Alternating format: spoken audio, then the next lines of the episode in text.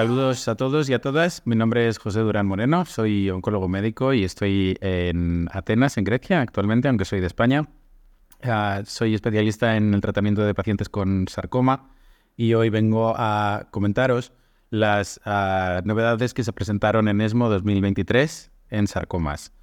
He organizado eh, estas novedades, estas comunicaciones en tres diferentes grupos. Un primer grupo para los tumores de, em, para los tumores de estroma gastrointestinal o GIST, un segundo grupo de sarcomas, subtipos de sarcomas específicos y un tercer grupo para todos los sarcomas de partes blandas. Empezando con GIST, tenemos tres comunicaciones. Una primera comunicación por los resultados del estudio Chapter GIST 101. Este es un estudio fase 1 que evalúa la combinación de pimitespib con imatinib en segunda línea, en pacientes con GIST metastásico que han progresado a una primera línea con imatinib. En total se incluyeron 12 pacientes, no hubo eh, toxicidades limitantes de, dosis y la dosis máxima tolerada se estableció en 160 miligramos. Las principales, eh, los principales efectos adversos fueron diarrea, náuseas, ceguera nocturna, eh, disgeusia y anorexia y se encontró una tasa de respuestas de un 8,3%, con una tasa de control de enfermedad del 91%. La supervivencia libre de progresión fue de 12,9 meses y en conclusión parece ser que esta combinación puede ser una buena ah, opción para pacientes que tienen una ah, progresión a una primera línea con imatinib. Un segundo estudio eh, que se presentó fue un estudio fase 1 de una molécula llamada NB003. Este es un inhibidor de KIT y PDGFR también se evaluó en pacientes con GIST metastásico que habían, sido, eh, que habían progresado a líneas ah, anteriores para esta enfermedad.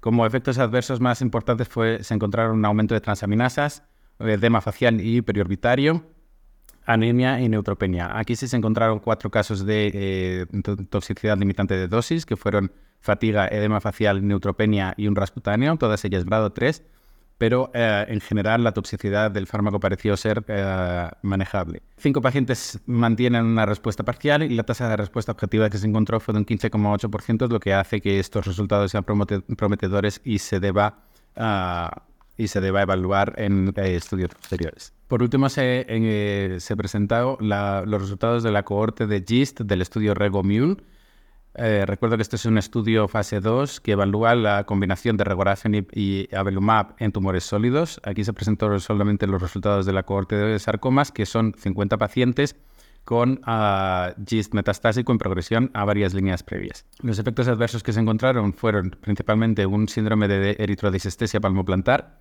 hipertensión, diarrea y RAS con una supervivencia libre de progresión a seis meses del 37%. La media de supervivencia libre de progresión fue de 5,5 meses y una, media, eh, una mediana de supervivencia global de 19,5 meses. Por lo tanto, parece ser que debe haber algún subgrupo de pacientes con GIS metastásico que eh, sí que pueden responder a la combinación de regorafenib y avelumab en, eh, en tercera línea o cuarta línea. Pasando a los eh, subtipos específicos, eh, aquí quiero empezar con el leiomiosarcoma, porque durante ESMO de 2023 se presentaron los, los resultados actualizados del estudio LMS04.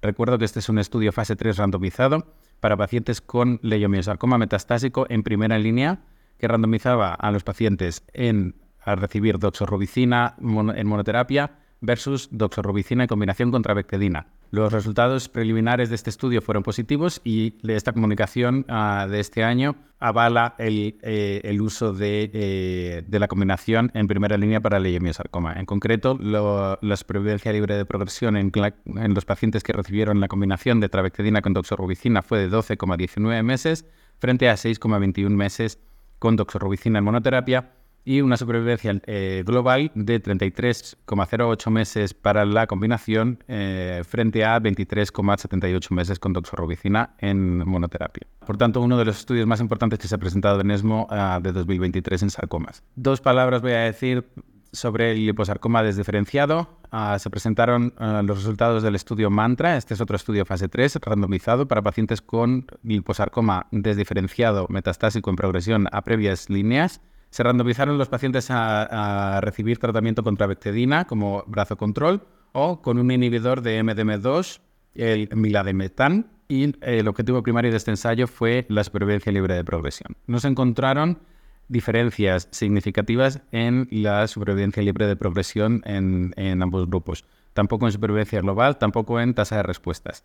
Por lo tanto, los resultados de este ensayo son negativos, aunque sí que es verdad que hay, puede haber una serie de pacientes preseleccionados para los cuales se debería de encontrar un, biomarcador que sí que pueden eh, eh, em, responder a, este inhibidor de MDM2.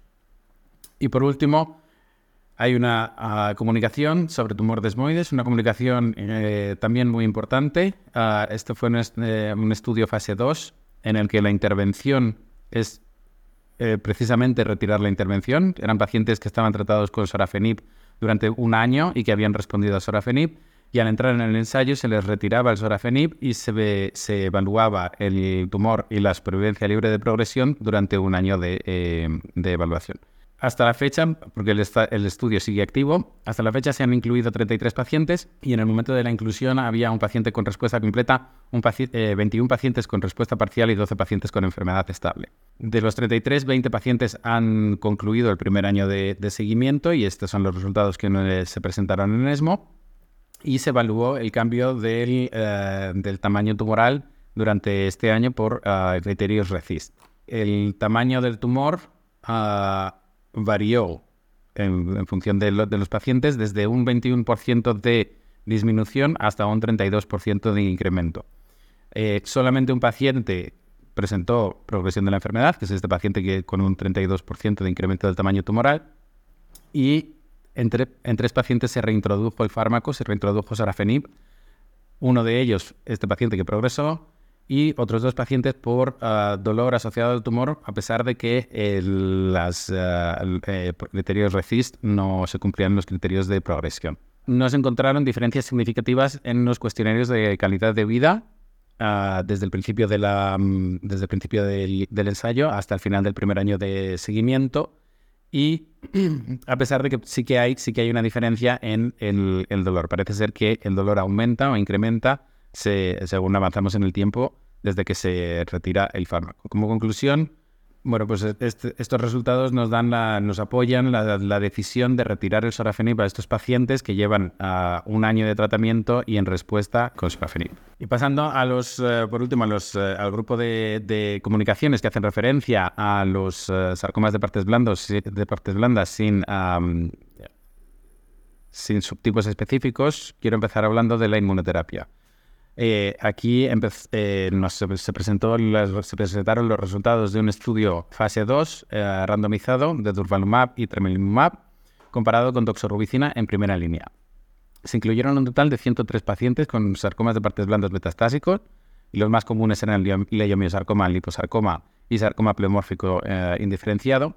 Y no se encontraron diferencias en la supervivencia libre de progresión. Se encontraron 2,7 meses versus 2,8 meses ni tampoco en la supervivencia global, 17,4 meses versus 12,5 meses. Este era el objetivo primario del ensayo. No estas diferencias no son significativas y por tanto los resultados del ensayo eh, son negativos. Sin embargo, si miramos la supervivencia global a dos años, vemos que hay una diferencia de 35,7% ah, para los pacientes que recibieron la inmunoterapia versus 29% eh, para los pacientes que recibieron doxorubicina. Por lo tanto, este estudio es negativo, pero sí que debe haber unos pacientes que responden a inmunoterapia y que si responden mantienen la respuesta durante más tiempo que eh, los que son tratados con doxorubicina. El problema es el de siempre, se debería haber hecho un diseño del estudio con, eh, con subtipos específicos que sean inmunosensibles para, eh, para aumentar la, potencia del ensayo y hacer que los resultados fuesen positivos. Otra comunicación con un, ensayo fase 2 randomizado, el estudio Thomas, uh, estudio Thomas 2. Este es un estudio en el que se incluyeron 130 pacientes con uh, sarcoma de partes blandas metastásico y se randomizaron a recibir uh, en segunda o tercera línea como brazo control versus eh, trabectedina y olaparib en combinación. La supervivencia libre de progresión fue superior para la trabectedina en la combinación, trabectedina la parid, eh, 4 meses versus 2,9 meses. La supervivencia libre de progresión a 12 meses fue del 20% para el grupo de la combinación versus 2% para el grupo que, eh, que se trató solamente con eh, en monoterapia. Y la supervivencia libre de progresión a seis meses, que es el objetivo, del, eh, el objetivo primario de este ensayo, tiene una diferencia de 32% para la combinación versus 28,5% para ah, la monoterapia. Este 32% no llega al 40% predefinido por el estudio, por lo tanto se, tiene que decir que el resultado de este estudio es negativo. Sin embargo, sí que parece que hay pacientes que, deben, ah, que, se, benefician de la combinación. Nuevamente tendremos que buscar biomarcadores para poder seleccionar a estos pacientes eh, que, eh, que, son respondedores para ser eh, tratados con este, con este fármaco.